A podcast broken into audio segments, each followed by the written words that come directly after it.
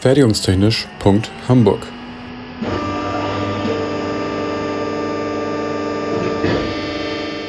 Ein Podcast rund um die Produktion.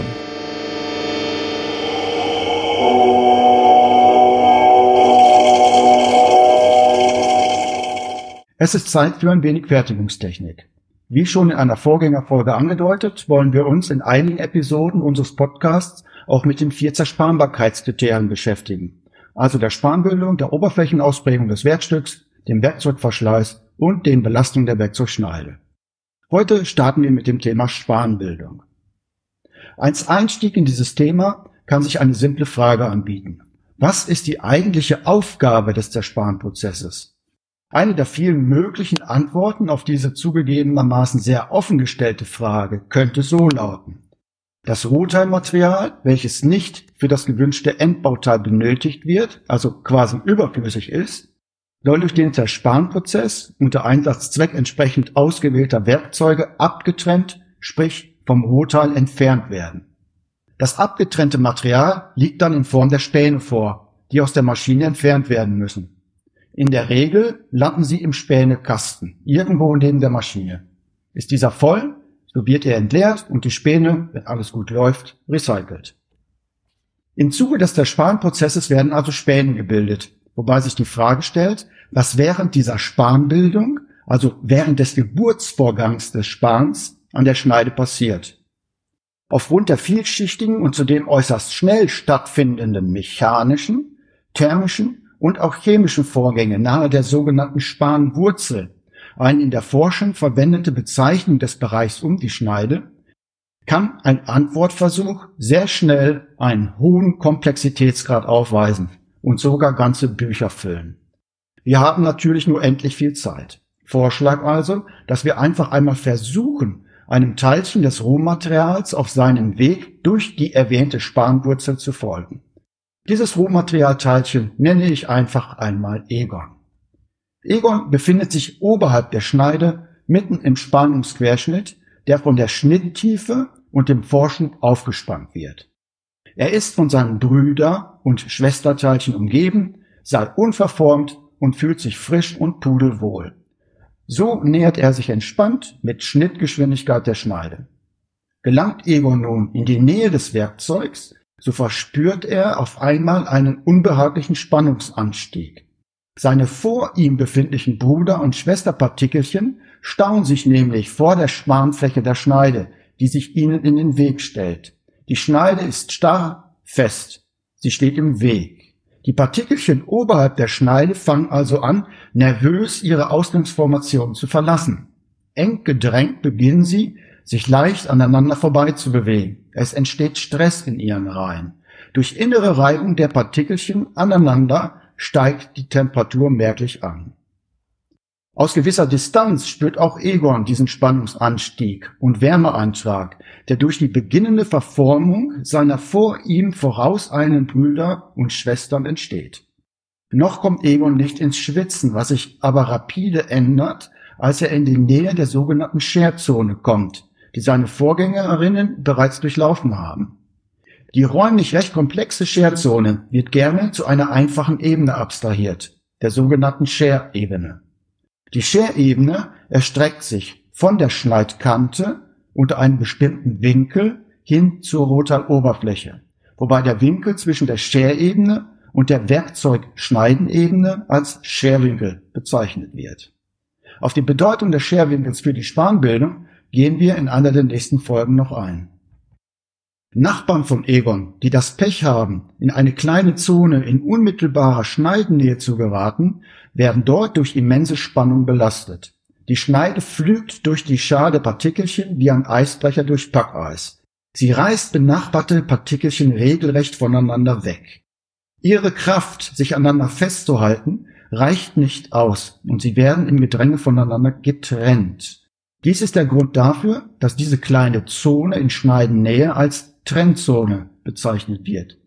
Hier entscheidet sich also, welche Partikelchen A im Rohteil verbleiben und welche B durch die Scherzone wandern und als Span das Rohteil verlassen. Die Analogie Eisbrecher durch Packeis passt schon einigermaßen gut. Zu den letzteren gehört Egon, der nun in der Share-Ebene im Strom der benachbarten Partikel gezwungen wird, seine Richtung zu ändern. Durch die nachströmenden Partikel erfährt Egon einen sehr hohen Druck, so dass er gestaucht wird. Ihm bleibt nur ein Weg zu entkommen, und zwar in die Richtung, in der er den geringsten Widerstand verspürt. Dies ist nicht die Richtung, aus der er gekommen ist. Hier drängen zu viele Partikelchen mit Schnittgeschwindigkeit nach. Dies ist auch nicht die Richtung, in der sich das Werkstück befindet. Dieser Weg wird schlicht und einfach durch die undurchdringliche Masse des Werkstücks versperrt. Es bleibt nur die Richtung in den Maschineninnenraum, entlang der Spanfläche des Werkzeugs, über die er nun mit seinen Nachbarinnen abgleitet. Egon wird also durch die nachströmenden Partikel von oben und die Werkzeugspanfläche von unten in eine Art Zange genommen. Er wird gestaucht. Gleichzeitig fängt er an, über die Spanfläche in Richtung Maschineninnenraum auszuweichen, wie gerade beschrieben. In Konsequenz dieser beiden Vorgänge wird Egon verzerrt. Er wird geschert. Diese Scherung ist auch der Grund für die Namensgebung der Scherzone, in der die sogenannte primäre Scherung der Partikelchen stattfindet. Egons ehemalige Gestalt ist danach kaum mehr wiederzuerkennen. Hätte Egon vorher die quadratische Form einer bekannten Schokolade gehabt, also quadratisch praktisch gut, so würde er nun wie ein Salino-Lakritz aussehen. Entschuldigen Sie den platten Vergleich, er passt. Zurück in die Spanwurzel. Egon und Nachbarpartikel vom Egon, die die Trenn- und Scherzone durchlaufen haben, konnten ihre Transformation zum Span trotz der bisherigen Strapazen noch nicht abschließen. Nach Verlassen der Scherzone haben sie nun das Pech, weiterhin in Kontakt mit der Spanfläche des Werkzeugs zu stehen. Sie erfahren dort aufgrund des Drucks ihrer von oben auf die Schneide prallen Nachbarinnen in Kombination mit dem Abgleiten an der Werkzeugoberfläche Reibung. Und zwar sehr immense Reibung, die die Partikel in Nähe der Spanfläche zusätzlich schert. Von daher nennt man diese Zone an der Spanunterseite auch die sekundäre Scherzone. Durch die Reibungswärme steigen die Temperaturen hier stark an. Mit teils über 1000 Grad Celsius liegen sie noch über denen, die in der primären Scherzone auftreten. Die Kombination aus hoher mechanischer Belastung und den hohen Temperaturen bewirkt letztlich, dass die innere Struktur der Partikelchen in der sekundären Scherzone nahezu unkenntlich gemacht, quasi pulverisiert wird. Um eine kleine Vorstellung über die Drücke in der Spanwurzelzone zu geben. Eine nicht unübliche spezifische Schnittkraft von Kc gleich 3000 Newton pro Quadratmillimeter entspricht umgerechnet einem Druck von 30.000 Bar. Dies wiederum entspricht dem Druck einer 300 Kilometer hohen Wassersäule. In aller Kürze, Egon hat also einiges mitgemacht.